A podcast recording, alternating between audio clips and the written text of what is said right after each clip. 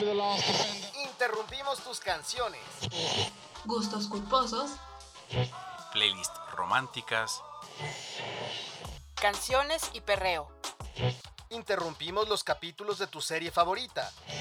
Tus stories de amigos en la playa. Videos de bailecitos. Todo para reproducir desde el librero, el podcast de librerías Gandhi. No se te ocurra reproducir otro podcast. Sigue leyendo, sigue escuchando.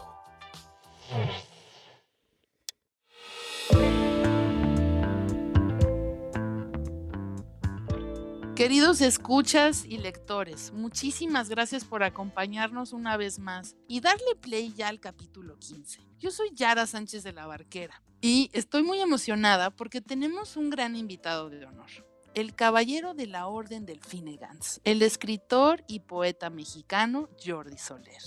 Es un placer darles la bienvenida porque el día de hoy vamos a hacer una celebración de letras irlandesas. Tomen su abrigo que nos vamos a la isla Esmeralda en el confín de Europa. El día de hoy nos vamos a sumergir en dos obras magistrales de James Joyce. Para Date Cuentos nos adentraremos en los muertos, desde la mirada poética de Julio Trujillo. Para la metaentrevista vamos a platicar con la conciencia. Esperen sí, vamos a tener una plática con la conciencia del Ulises de James Joyce. José Luis Trueba Lara nos platicará en La vida después de El Ulises, del mismo autor. Y por supuesto tenemos las novedades culturales del verano con Gilberto Díaz en Culturales. Agarren su paraguas, comenzamos. El sano cotorreo es esa costumbre que tienen las personas de hablar entre ellas cual si fueran aves coloridas, divertidas y sobre todo cotorras. ¿Qué tiene que ver un cotorro con nuestros invitados? Especialmente que nuestros invitados son bien cotorros. Les gusta el jijiji y el jajaja, los libros y echarse una buena platicada. Esto es Echando Coto.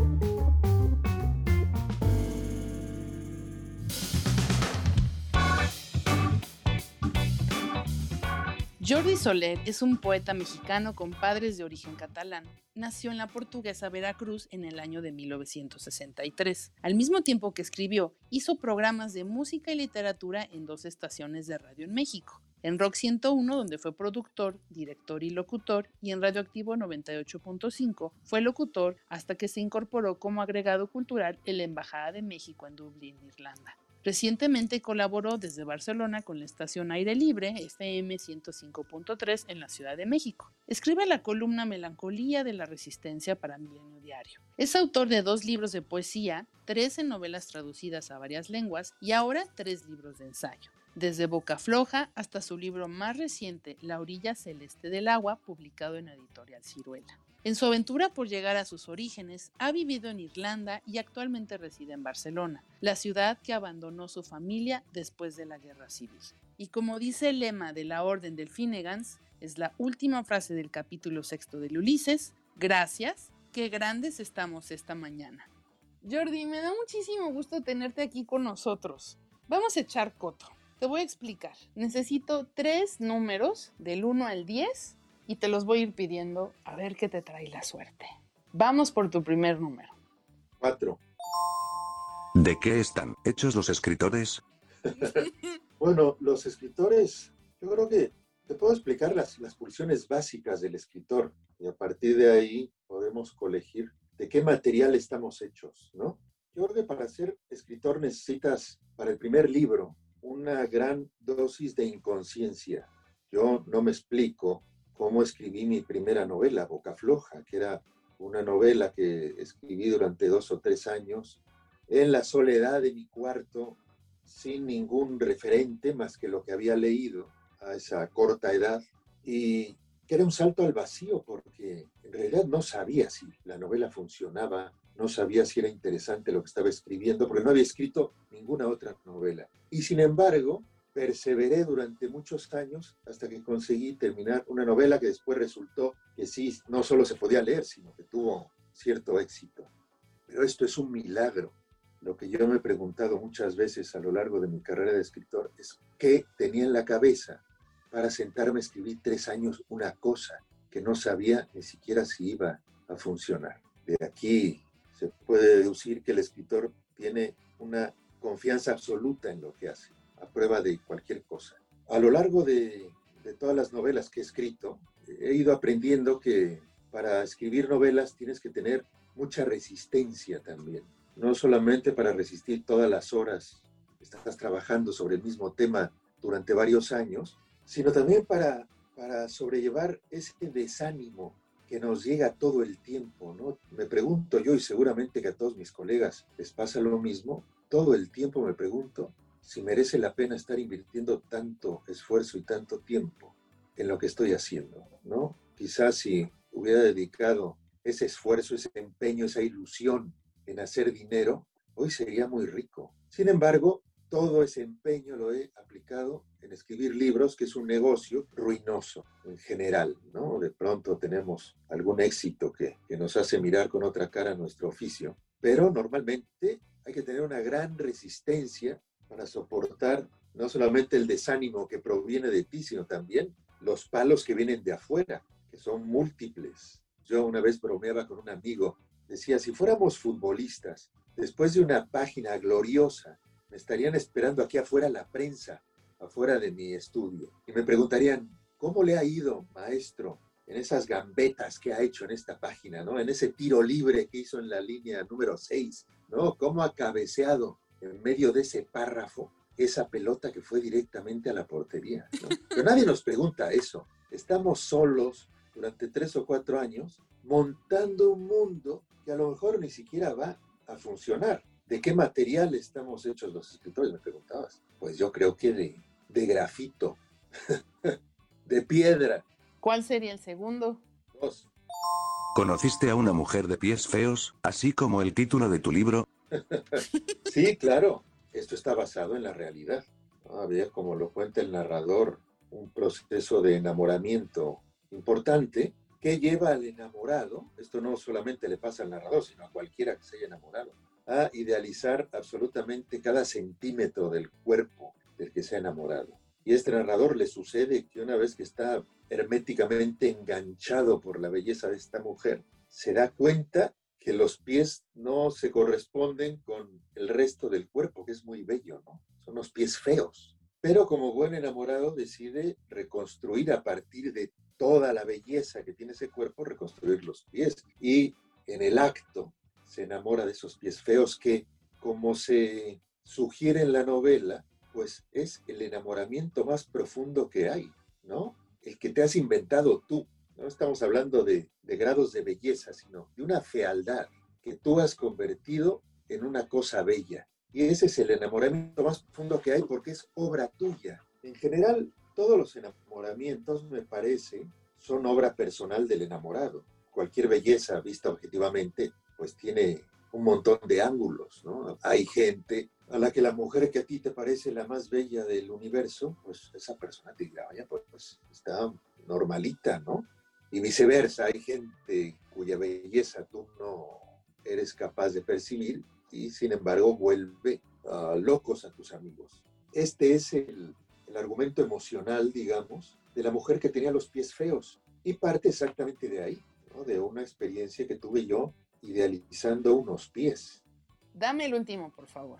Eh, uno, ¿Qué hace Jordi Soler cuando no escribe? convivo mucho con mis hijos.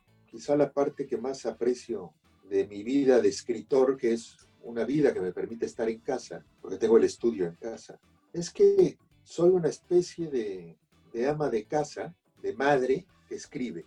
Como estoy todo el día aquí, pues recibo al chico que viene del súper con las cosas y también recibo a mis hijos y les digo adiós cuando se van por ahí. Esto me encanta. Y todos los momentos, sobre todo los de espesa ociosidad que paso con ellos cuando estamos sentados en un sillón pensando qué hacer, no haciendo nada o haciendo dulcemente nada, son momentos que aprecio mucho. También hago largos paseos con mi perro, camino mucho por la ciudad. Últimamente estoy bastante enganchado a partir de las novelas de Ferrara, de Giorgio Bassani, uh, que son como, voy a decir una tontería, voy a decir que son como películas, pero las novelas son novelas, no tienen que ver con las películas. Pero digamos que la frecuencia de Bassani es más o menos el neorealismo, ¿no? Es ese mundo o destruido por la Segunda Guerra o en un proceso de reconstrucción. Se parece, están escritas en la misma frecuencia que los cineastas neorrealistas italianos. Ahora me estoy cepillando todo Rossellini, por ejemplo, ¿no? todo Antonioni, pero la época de los 50 parece una época fabulosa. Genial, Jordi, muchísimas gracias.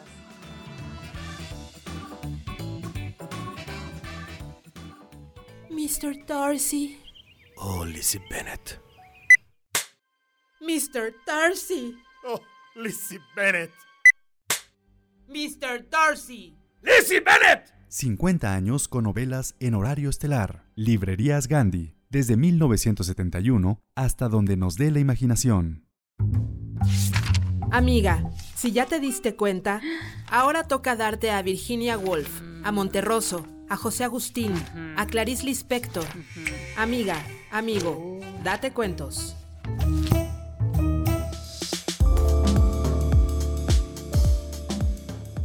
Hola, soy Julio Trujillo. Los Muertos es el último cuento del libro Dublinenses de James Joyce, de quien Borges dijo que más que un escritor, Joyce era una literatura. Fiel al título del libro, este relato es una radiografía muy precisa del Dublín y de la Irlanda de los años de Joyce, un país ya desde entonces en eterna rivalidad con Inglaterra.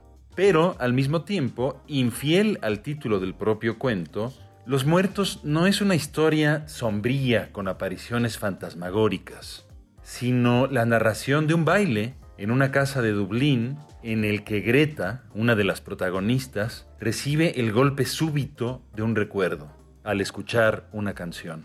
Este cuento de Joyce es considerado como una de las piezas literarias breves más importantes de todos los tiempos. El lector se da cuenta solo después de haber terminado la lectura de que algo empieza a asentarse en él. Es también una especie de epifanía, un entendimiento de nuestra convivencia desde el lado de los vivos con el mundo de los muertos, pero también una descripción muy muy precisa de la sociedad irlandesa de ese entonces y llevada a cabo con una sintaxis, una prosa, un inglés impar.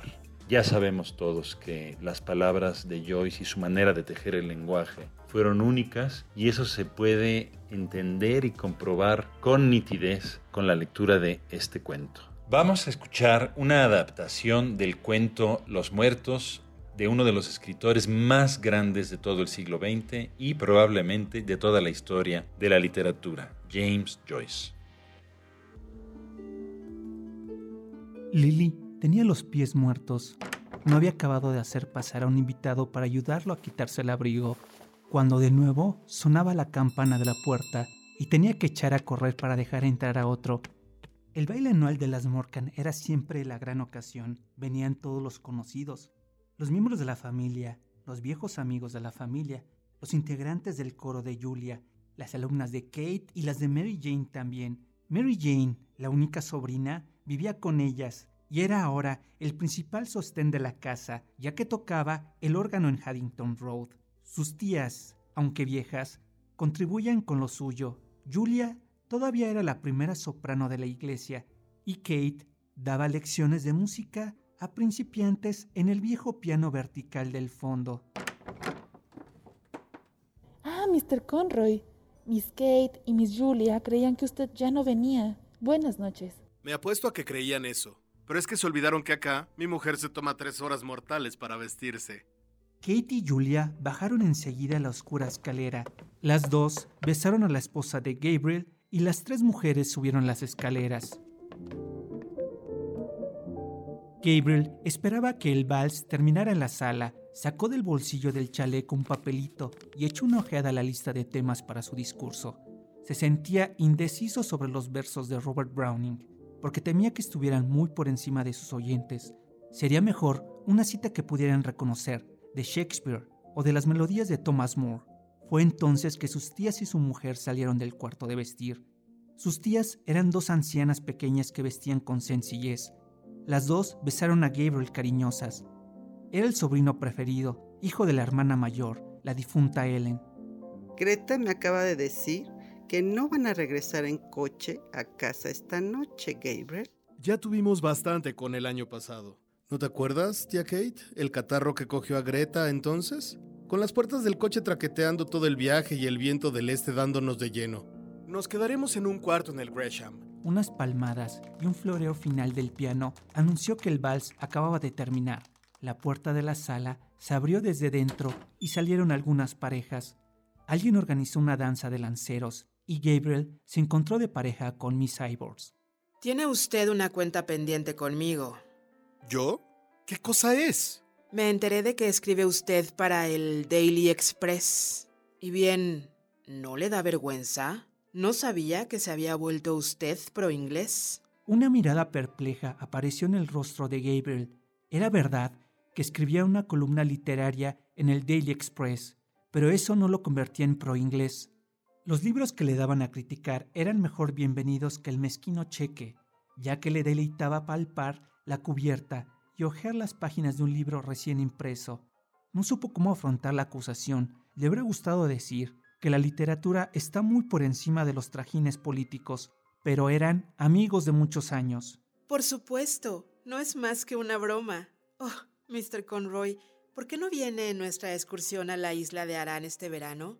Vamos a pasar allá un mes. Sería formidable que Greta viniera también. Ella es de Connacht, ¿no? Cuando la danza de lanceros acabó, Gabriel se fue al rincón más remoto del salón. Vio a su mujer abriéndose paso hacia él por entre las parejas que bailaban. Gabriel, tía Kay quiere saber si no vas a venir a trinchar el ganso como de costumbre. Miss Daly va a cortar el jamón y yo voy a ocuparme del pudín. Está bien. ¿Bailaste? Por supuesto. ¿No me viste? Estoy tratando de hacer que Mr. Darcy cante algo. Me parece que es de lo más vanidoso. ¿Tuviste tú unas palabras con Molly Ivors por casualidad? Sí. Ella quería que yo fuera a Irlanda del Oeste. Y le dije que no. Oh, vamos, Gabriel. Me encantaría volver a Galway de nuevo. ¿Dónde está Gabriel? Todo el mundo está esperando ahí dentro, con todo listo, y nadie que trinche el ganso. Aquí estoy yo, tía Kate. Listo para trinchar una bandada de gansos si fuera necesario. Un ganso gordo descansaba a un extremo de la mesa. Gabriel tomó asiento a la cabecera de la mesa y después de revisar el filo del trinche, hundió su tenedor con firmeza en el ganso. Reinaba gran confusión y risa y ruido, una laraca de peticiones y contrapeticiones, de cuchillos y tenedores, de corchos y tapones de vidrio. Después se trasladó el enorme pudín a la mesa.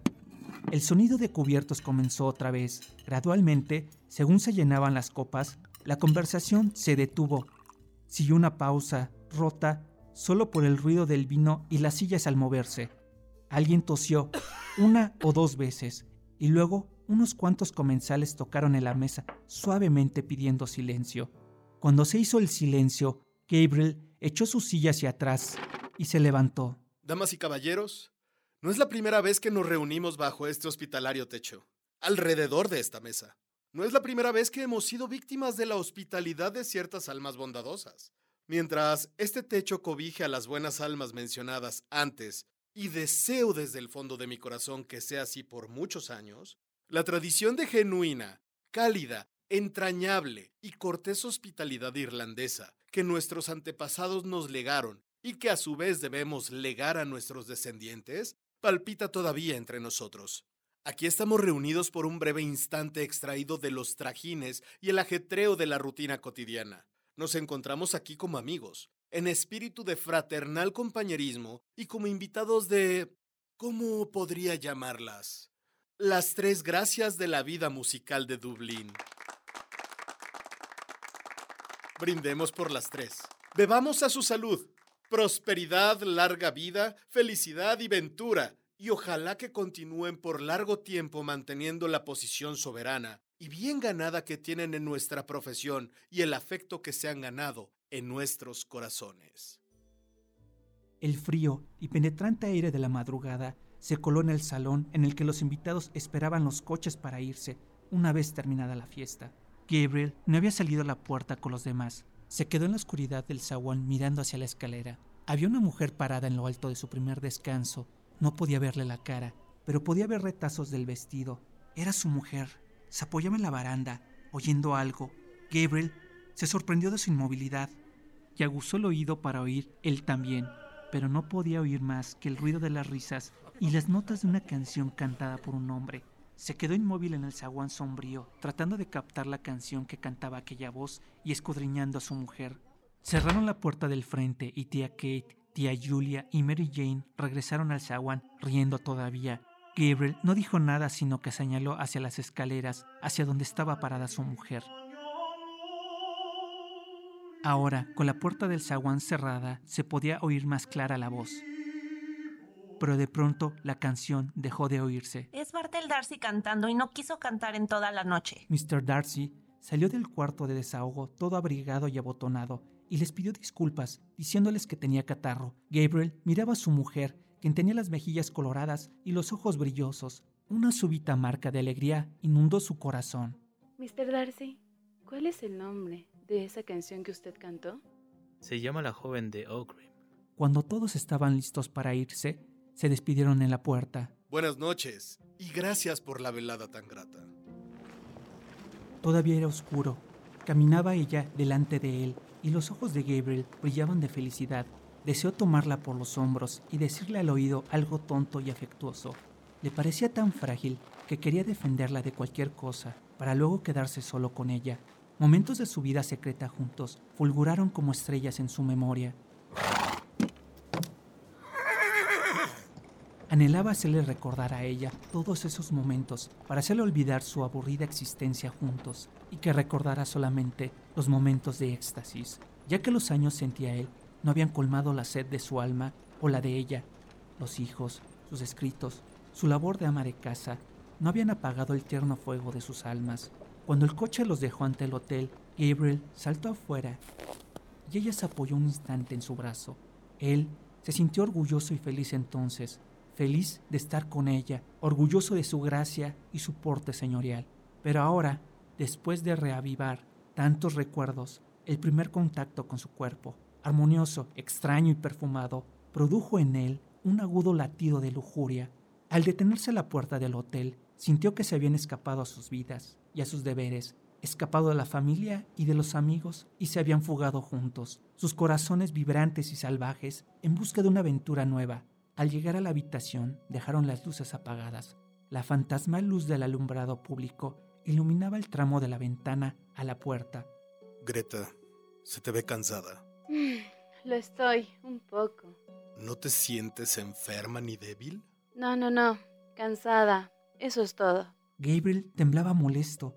¿Por qué parecía ella tan distraída? No sabía por dónde empezar. ¿Estaría molesta? Greta, querida, ¿en qué piensas? Pienso en esa canción, La joven de Agrim. Greta corrió hasta la cama y escondió la cara. Gabriel se quedó paralizado de asombro un momento y luego la siguió.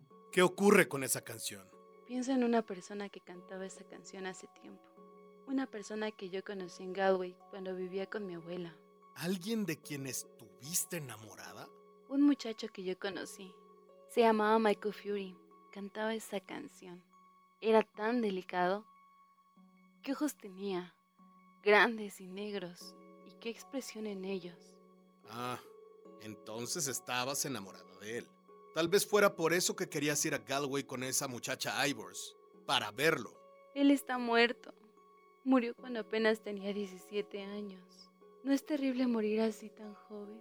Gabriel se sintió humillado ante la evocación de esta figura de entre los muertos, mientras él había estado lleno de recuerdos de su vida secreta en común, lleno de ternura y deseo. Ella lo comparaba mentalmente con el otro. Lo asaltó una vergonzante conciencia de sí mismo. Se vio como una figura ridícula, actuando como recadero de sus tías, un nervioso y bien intencionado sentimental, alardeando de orador con los humildes. ¿Y de qué murió tan joven?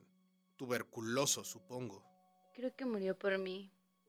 Era en invierno y yo iba a dejar a mi abuela para venir al convento.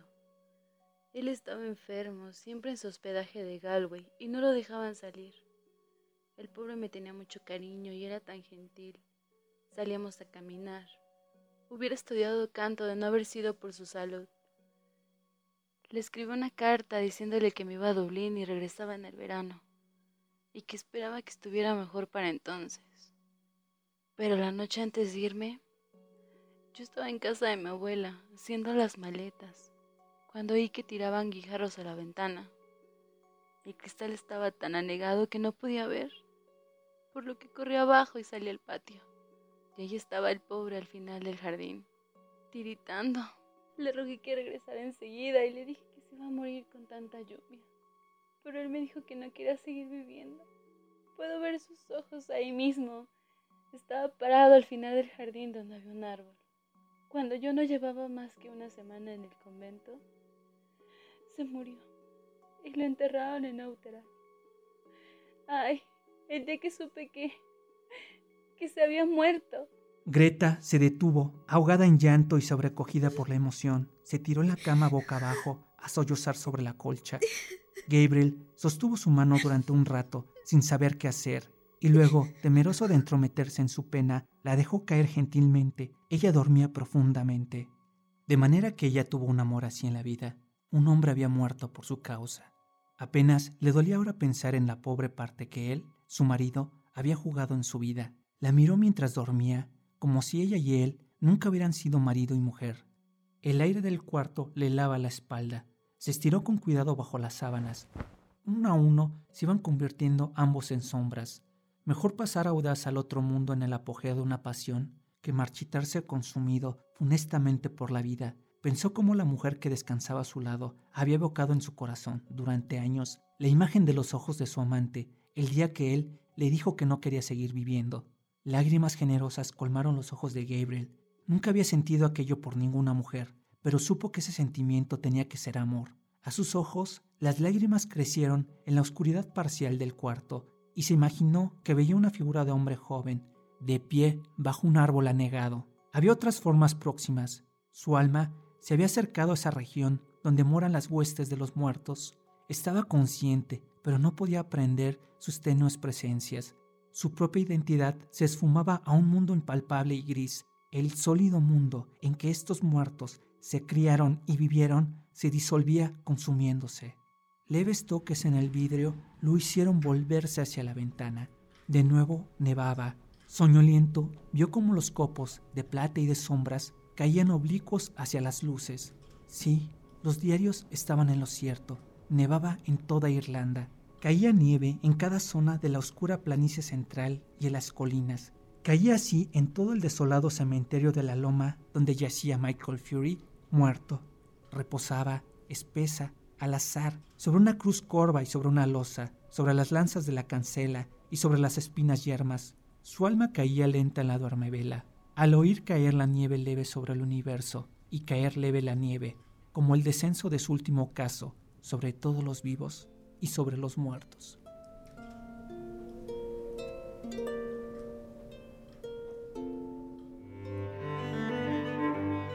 Rosa Beltrán. Radicales Libres es la historia de tres mujeres de distintas generaciones a lo largo de seis décadas en este país. Parte de la pregunta, ¿qué nos pasó? ¿Y por qué seguimos aquí? ¿Cómo se vivió distinto esta ciudad, este país, desde este cuerpo, cuando teníamos la ilusión de que podíamos transitarlo y hacer vida de barro? Es también la historia de un machismo soterrado que se vive ya sea normalizándolo o buscando estrategias para evadirlo, también llegando hasta los últimos actos feministas más recientes. Es una historia vivencial y parte de experiencias de muchas personas que conocemos. Radicales Libres, de Rosa Beltrán, disponible en librerías Gandhi y en gandhi.com.mx. ¿Cuál es el impacto que puede tener un solo libro? ¿Qué es lo que puede cambiar? En esta sección es lo que tratamos de responder, pues la música, el cine, First rule of Fight Club is you do not talk about Fight Club. movimientos sociales, Marcha del Millón de Máscaras, que se hizo en varias ciudades del mundo, fue organizada por este grupo internacional de activistas anónimos. En ocasiones las letras son tan poderosas que el libro no las puede contener. Algunas obras llegan a tener tanta potencia en nuestras vidas que las cambian. En esta sección escucharemos cómo a partir de ciertos libros la vida de las personas y el mundo cambió para siempre. Escucharás cómo cambió la vida a partir de los libros. Esto es La vida después de... ¿Qué ole? ¿Cómo están? Soy José Luis Trueba y déjenme contarles el final, el final editorial de Ulises. Joyce no la tuvo fácil para publicar su novela.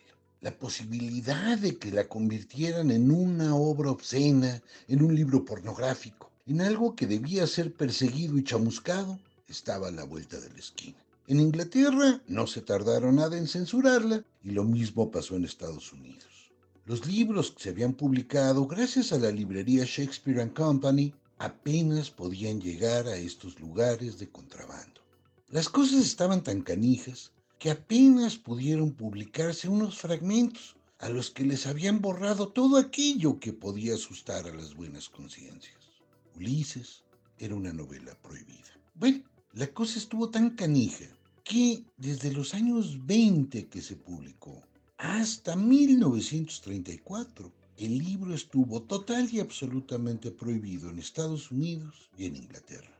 Y curiosamente, solo hasta 1936 los ingleses pudieron leerlo sin que corrieran el riesgo de que les fuera arrebatado el ejemplar. A pesar de todo esto, Ulises sobrevivió y hoy, hoy lo consideramos una de nuestras novelas fundamentales. Sin ella, todo lo que leemos y todo lo que escribimos no sería igual. La censura fracasó y Joyce ganó. Pórtense bien, un abrazo, bye. Jordi, ¿cómo te impactó leer el Ulises?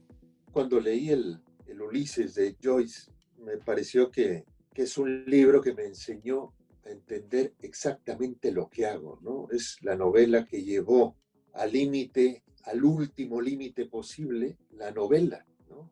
Perdón por la redundancia, pero más allá de Ulises, lo que se puede escribir es poesía. Él llevó la novela al límite. Y eso me quedó muy claro cuando lo leí en español en una muy mala traducción que es la de Valverde, que no recomiendo. Hay otra traducción al español que hizo Subirats, que era un señor que se fue exiliado de la guerra civil rumbo a Buenos Aires y en el barco iba traduciendo Ulises. Y su traducción seguramente tiene mucho del mar que le iba entrando a bocanadas cuando iba traduciendo el Ulises en la cubierta, que es una traducción muy buena. Pero después cuando viví en Irlanda, lo leí en, en inglés, en su lengua original, y me deslumbró todavía más. Y después de mi estancia en Irlanda y de mi experiencia con Ulises en su lengua original, fui armado caballero de la Orden del Finnegan. Es una orden irlandesa montada alrededor del Ulises de Joyce. Y a partir de entonces, cada año voy leyendo esta novela en las lenguas que soy capaz de leer. La he leído en la traducción al francés, que por cierto tiene nueve o diez traductores. Es una traducción tremenda porque, como bien sabes, cada capítulo de Ulises está escrito en una música distinta. Y la, la traducción al francés, el coordinador de esta traducción fue buscando autores, escritores, que se animaran a traducir un, capítulo de Ulises y que tuvieran más o menos, cuyas prosas tuvieran la naturaleza de cada capítulo de Ulises. Es, es, una, es un experimento de traducción muy interesante. También la he leído en catalán, que es otra de las lenguas que puedo leer. De manera que seguramente la, la novela que más ha influido en mi escritura es Ulises, aunque también hay que decir que, como suele suceder, las novelas que nos apasionan a los escritores no se notan en nuestras obras, ¿no? Es decir, una cosa es qué novela te nutre, qué novela te apasiona, y otra ya es el, tu propia prosa, ¿no? que a veces, la mía seguramente tiene muy poco que ver con la de Joyce. ¿no? Qué maravilla, Jordi, muchísimas gracias.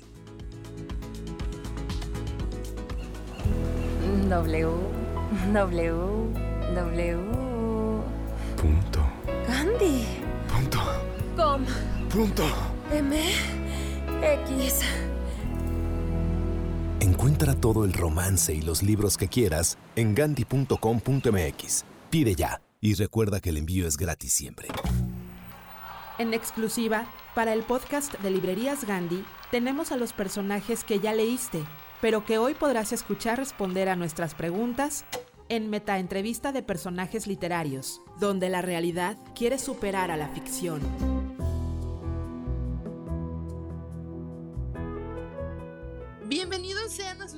Favorita de este podcast, la Meta Entrevista.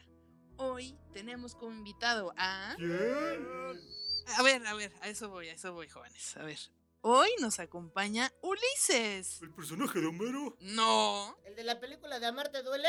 Ay, obvio no. Déjenme terminar. Hoy tenemos en nuestro estudio al Ulises de James Joyce. Un gusto tenerte aquí. ¿Estás listo para la entrevista? Eh, ¿Entrevista? Eh, este, no.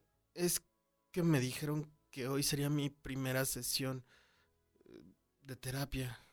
Ah, no, creo que hubo una confusión. Pero bueno, mientras lo resolvemos, puedes desahogarte aquí conmigo, cerquita, contarme un poquito de ti. Sí, de acuerdo, pero. em, ¿Me dejas un poquito de espacio? Sana distancia, porfa. Ay, bueno, sí, hombre, sí. Mm, Gracias. Es que yo no soy un personaje, yo solo soy un flujo de conciencia. ¡Ah! Ok, ya empezamos de existencialista. Me gusta. A ver, platícanos más. Creo que tengo un problema de múltiple personalidad. Dentro de mí viven tres personajes que nunca se callan. Me atormentan con sus pensamientos e ideas, pero ¿sabes qué es lo peor? Uy, ¿qué? Que son aburridísimos. Sobre todo Leopold. Ya no puedo con su monólogo interior. Oh, ya sé. Pero bueno, cuéntanos más de él. Pues es publicista, le gusta caminar por Eccles Street, come con deleite los órganos interiores de bestias y aves. Y es medio stalker. Por lo que me cuentas, se ve que no es el alma de las fiestas. ¿Y quiénes son los otros dos?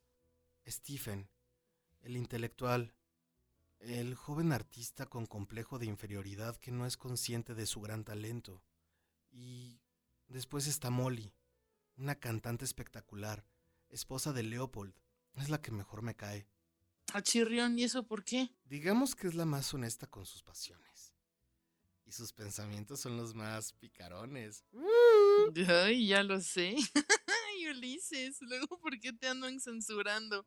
Oye, ¿y no has intentado la meditación para calmar esas voces que te atormentan? Es que es- todos los días se repite el mismo día. Ya estoy harto de sus aliteraciones y onomatopeyas. Uy, yo sé, es que, hijo, la rutina, yo no la soporto. La cotidianidad es en parecer todos los días iguales. Como ahorita, todos estamos viviendo un domingo eterno. No, Yara, no me entiendes. Es literal. Todos los días son el mismo. Vivo un eterno 16 de junio. Bueno, no sé si sabías, a lo mejor esto te aminora tu pesadez. Ese día fue nombrado en tu honor. Ahora se le conoce como Bloomsday. Ah, caray. Eso sí me interesa. A ver, cuéntame más. Sí, yo estuve ahí, en el querido y sucio Dublín. Y es una experiencia increíble. La gente se viste con ropa de esa época, se hacen recorridos y representaciones. Visitamos cafeterías y pubs como en la novela. Hasta desayunamos riñones de cerdo como Leopold. Es toda una odisea. Ay, no entendieron la referencia, ¿verdad?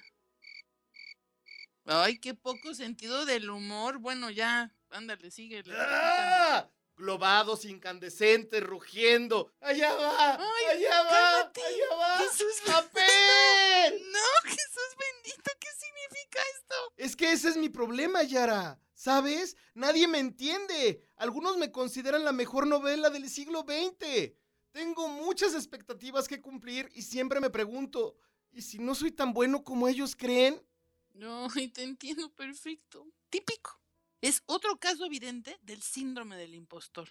Pero no te preocupes, mira, eso nos sucede a todos en algún momento de nuestras vidas. No, yo no llores. Entiendo porque a pesar de ser considerada una obra maestra, la gente piensa que soy imposible de leer. Si Ay, yo soy un libro abierto, Yara. Tranquilo, Ulises. Mira, debes de creer en ti. Ajá. Trabajar, ponte derecho. Sí, sonríe. Sonríe, sí. Esa sonrisa que nadie te la quite. Sí, así. Venga, venga, arriba esos ánimos. Uli, ¿estás bien? Ya, espérame, creo que ya se quedó en trance. Yara, gracias a tus palabras acabo de tener una epifanía. Ahora veo todo más claro. ¡Guau! Sí, a partir de ahora le diré a todos mis haters. Antes de criticarme, intenta superarme. Ay, Willy, y tú me inspiraste a mí. Yo le voy a decir a mis haters, yo salvé al Ulises. De pelos, Yari. Buenas tardes. Soy el doctor James. ¿Qué hacen en mi consultorio? ¿Qué, señor? No, hombre, está loco. Aquí estamos en el estudio de grabación de librerías Gandhi. No creo. Pero no se preocupen, quédense. Los vamos a psicoanalizar a ustedes también.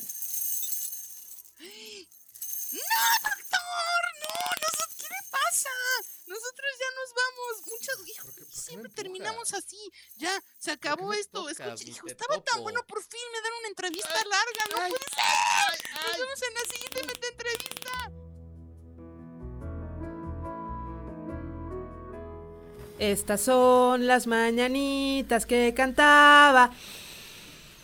Elena Garro, Alejandra Pizarnik, Gabriel García Márquez, Juan Rulfo, Virginia Woolf, Mary Shelley, Franz Kafka, Julio Cortázar, Jane Austen, Charles Dickens, Alan Poe, Hemingway, Librerías Gandhi, Plath. desde 1971 hasta donde nos dé la imaginación.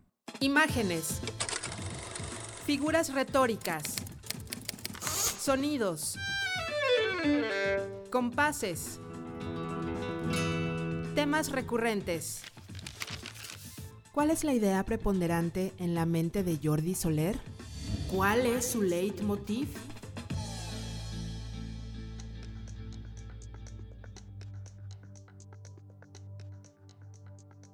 Oye, Jordi, a ver, cuéntanos. ¿Por qué escribes? ¿Por qué escribo? Es probablemente mi primera manifestación seria que me inquietó desde que era un niño. O sea, la primera manifestación, quiero decir, una forma de explicar lo que experimentaba, quizá lo que quería decir para que se pensaran ciertas cosas de mí y no las que podían pensarse. Tengo muy claro el momento en el que quise ser escritor, que es un momento bastante prosaico. En la casa, bueno, como he explicado en, muchos de mis libros, vivíamos en el campo, en Veracruz, y yo vengo de una familia catalana. Mis abuelos y mi madre nacieron aquí en Barcelona, desde donde estoy hablando ahora, y tenían una serie de costumbres para no olvidar su, su tierra. Mi abuelo importaba vinos de Cataluña, embutidos de Cataluña. Se leía mucha literatura catalana, la que se podía leer en esa época, porque eran los tiempos de la dictadura, pero, por ejemplo, Juan Marcé estaba muy editado en México. De hecho, estaba mejor editado en México que aquí en Barcelona. Y dentro de este torrente de, de digamos, cosas que apuntalaban la vida emocional de la familia, estaba el cantante Joan Manuel Serrat. Bueno, yo cuando era niño recibimos en casa un álbum que le hizo a los poemas de Miguel Hernández, un famoso álbum. Y yo lo oí obsesivamente hasta la desintegración, porque me impresionó mucho lo que podía decirse con las palabras. Esto parece una obviedad, pero ah, yo era un niño y no tenía muy claro el poder que pueden llegar a tener las palabras, la manera en que puedes decir las cosas para que signifiquen mucho más del sentido natural de cada palabra. Y lo que cantaba Serrat me pareció tan impresionante que fui inmediatamente al librero de mi padre a buscar la poesía completa de Miguel Hernández. Y ese fue mi primer acercamiento a la literatura, o quizá la primera vez que tuve el deseo de escribir. De manera que para contestar a tu pregunta, pues te diría eso. ¿Por qué escribo? Porque un día oí las líneas de un poeta y quise ser como él. Jordi, cuéntame por favor de tu último libro. Es un ensayo que se llama La orilla celeste del agua, inspirado en la orilla donde Quetzalcoatl se inmoló. Es la orilla que seguramente será el Golfo de México. Y a partir de ahí, yo pensando que es- esa orilla es la puerta hacia el otro lado, puesto que Quetzalcoatl, en cuanto se prende fuego, se convierte en Venus. Esa orilla es la puerta hacia otra realidad. Y a partir de aquí me puse a construir cuatro ensayos sobre la realidad que está fuera del mapa. Y son ensayos que, que tienen que ver con, con Carlos Castaneda, con ah, un montón de músicos, con toda esa realidad que aparentemente no existe, pero que acaba conformando de una manera determinante nuestra vida cotidiana. Es un libro que publica la editorial Ciruela, Ajá. una serie de ensayos que son estos libros pequeñitos donde Octavio Paz publicó su historia esta de Chuan Tzu. Yo he pasado de ser admirador de esta serie ahora a ser autor, lo cual me tiene verdaderamente feliz. Te quiero,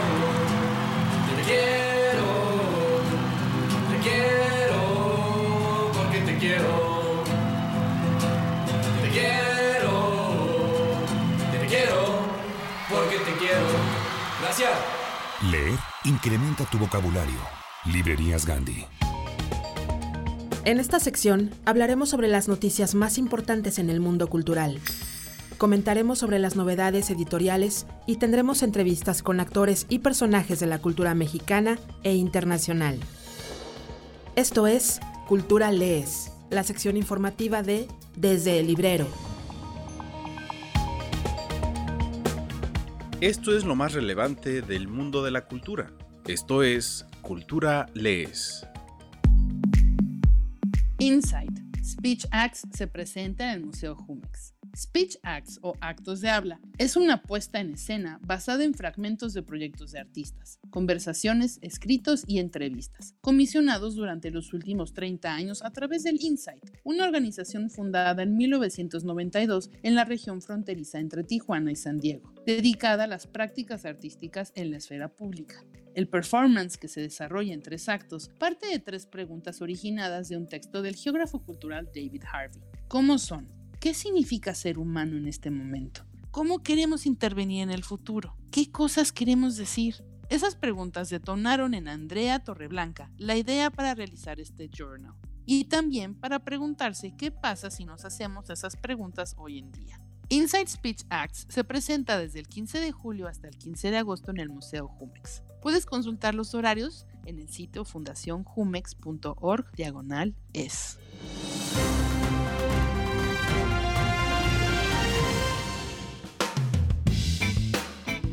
Llega el WordPress Photo al Museo Franz Mayer. El Museo Franz Mayer expone nuevamente la muestra de ganadores del concurso WordPress Photo 2021, convocado anualmente por la fundación del mismo nombre. Este año, el concurso recibió 74.470 imágenes capturadas por 4.315 fotógrafos provenientes de 130 países y cuyos ganadores han sido 45 fotógrafos de 28 países. En un año marcado por la pandemia y por protestas por la justicia social en todo el mundo, los ganadores comparten una diversidad de interpretaciones y perspectivas sobre estos y otros temas urgentes como la crisis climática, los derechos de las personas trans y los conflictos territoriales.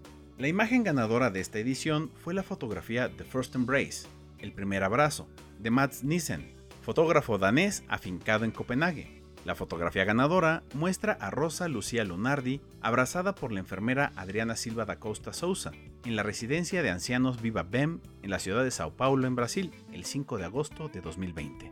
Con una exposición de 141 fotografías dividida en 8 categorías, el catálogo de esta edición del WordPress Photo estará disponible en el Museo Franz Mayer a partir del 15 de julio. La información de todas las actividades puede consultarse en la página web del museo.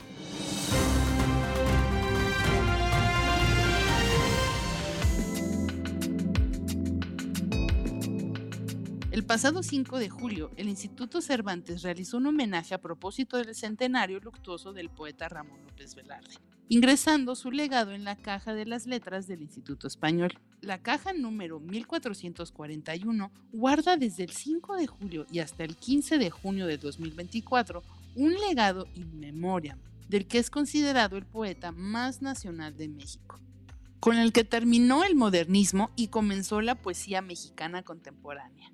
Entre los objetos del poeta zacatecano figuran una edición original de la revista México Moderno, con un poema de López Velarde de 1920, una copia facsimilar de Palabras al vuelo, así como un ejemplar del libro Ramón López Velarde, Manuscritos Velardianos a 100 años de la suave patria, facsímil y estudios, editado por el Instituto Zacatecano de Cultura Ramón López Velarde y la Academia Mexicana de la Lengua.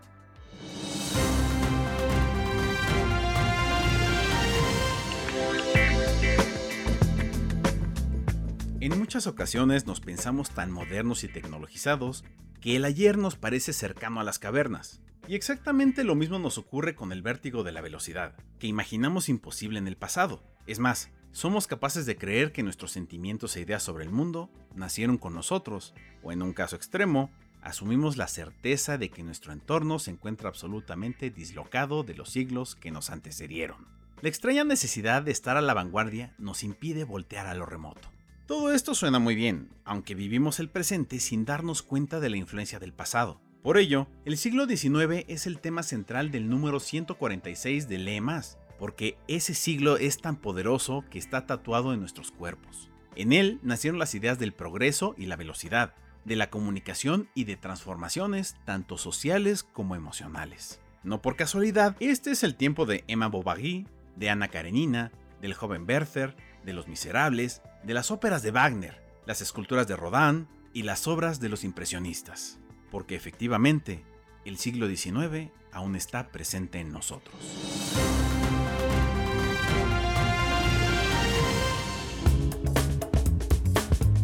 Platicamos con Julia Quinn, autora de la saga de los libros en los cuales está basada la serie Bridgerton. Me parece que el programa de televisión lo que hace es mostrar de una forma extraordinaria ese aspecto de la vida desde una perspectiva femenina. Y para mí es muy interesante, porque siempre que encuentro alguna reseña sobre los Bridgerton en la prensa, hablan de aspectos como un programa picante, explícito, sexy. Me resulta curioso porque hay tantos programas de televisión que son igualmente explícitos.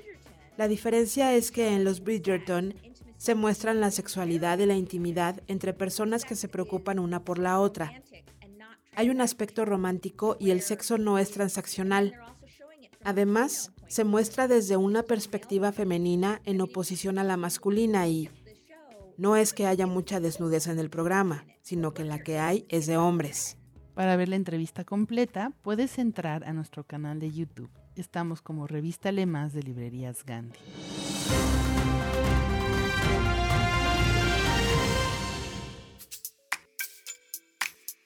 Estas son algunas de nuestras recomendaciones que pueden encontrar en nuestras mesas de novedades editoriales y en gandhi.com.mx. Radicales Libres por Alfaguara. Un día cualquiera, a finales de los años 70, la protagonista abrió la puerta de su casa y vio cómo su madre se iba en una motocicleta Harley Davidson con su vecino, un extravagante pintor y lector de cartas zodiacales. Muchos años después, narra a su hija las circunstancias que llevaron a esta partida y también las que precedieron en un relato que reúne a tres generaciones de mujeres y casi seis décadas de acontecimientos históricos, desde los movimientos estudiantiles del 68 hasta la pandemia actual, pasando por las dictaduras y la caída del muro de Berlín, la globalización y las pantallas. Una mirada subversiva y feminista del país y del mundo durante ese periodo. Una vida fuera de lo común, sorprendente y conmovedora, pero desprovista de sentimentalismos, con inteligencia narrativa, sentido del humor y una visión nostálgica de un mundo que se fue. Rosa Beltrán nos regala un retrato intimista y deslumbrante que encontrará eco en varias generaciones de lectores que han vivido de una forma u otra lo que se cuenta. Carmen Berenguer, Plaza Tomada, Poesía 1983-2020, por la Universidad Autónoma de Nuevo León. La poesía de Carmen es una práctica de intensidades. Ocurre dentro del mismo lenguaje al que sustrae estas palabras. Esta poesía recóndita, arrebatada y fresca, cuya verdad inmediata se nos impone como un acertijo resuelto. Su obra es el reconocimiento brioso y fecundo de una reiterada apuesta por el poder mayor de las palabras, el rehacer siempre los contratos de la comunicación. Su escritura documenta el nomadismo de este fin de siglo. Reinscribe en la poesía, en los rituales de su ceremonia chilena, la contracorriente de los signos alternos, aquellos que en la calle dejan su tránsito herido, su marca de humanidad puesta en duda. Este valioso trabajo fue seleccionado y prologado por la poeta mexicana Claudia Posadas. Gótico, editorial Minotauro. Tras recibir una extraña carta de su prima recién casada, Noemí Taboada se dirige a High Place, una casa en el campo en México sin saber qué encontrará ahí. Noemí no parece tener dotes de salvadora, es glamurosa, más acostumbrada a asistir a cócteles que a las tareas de detective, pero también es fuerte, inteligente y no tiene miedo. Ni el nuevo marido de su prima, un inglés amenazante y seductor, ni de su padre, el antiguo patriarca que parece fascinado por Noemí, ni de la casa, que empieza a invadir los sueños de Noemí con visiones de sangre y fatalidad. El único amigo que Noemí encontrará es el hijo menor de la familia, quien también da la impresión de estar tapando secretos oscuros, porque hay muchos secretos escondidos en las paredes de High Place, como descubrirá Noemí cuando empieza a desenterrar historias de violencia y locura, cautivada por este mundo aterrador a la par que seductor. A Noemí le resultará difícil salvar a su prima, o incluso escapar de esta enigmática casa. Esta historia proviene de la imaginación de Silvia Moreno García, autora de aclamadas novelas de ficción especulativa, editora de varias antologías y ganadora del premio World Fantasy, garantía de que Gótico será un libro que promete mantener tu atención hasta la última página. El secreto de Ágata, en Editorial Planeta. El 26 de diciembre de 1926, Agatha Christie desapareció. Al día siguiente, encontraron su auto abandonado, cerca de un estanque helado y profundo. Ni su esposo, un excombatiente de la Primera Guerra Mundial, ni su hija sabe nada de ella. Las únicas pistas son las huellas de unos neumáticos y un abrigo de piel abandonado dentro del vehículo. ¿Qué pasó durante los 11 días que la autora estuvo desaparecida? ¿Qué papel desempeñó su esposo infiel? El mayor misterio que escribió Agatha fue su propia desaparición. Casi un siglo después de ocurrido, el enigma sigue sin resolverse. Mary Benedict nos ofrece una maravillosa ficción basada en hechos reales donde las sombras de la historia y la imaginación se funden para crear un absorbente thriller sobre una mujer que llevó su vida a la altura de cualquiera de sus más célebres obras. www.gandhi. Punto. Con punto.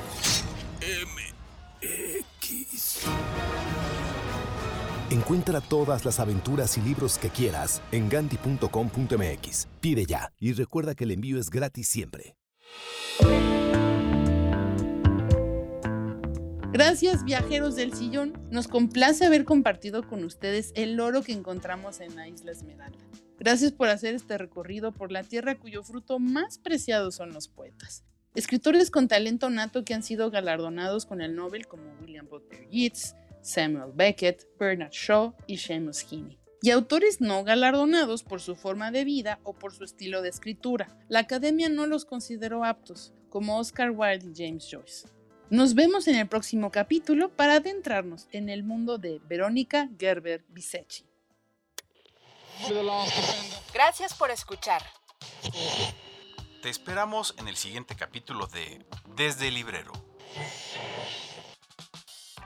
Sigue leyendo, sigue escuchando.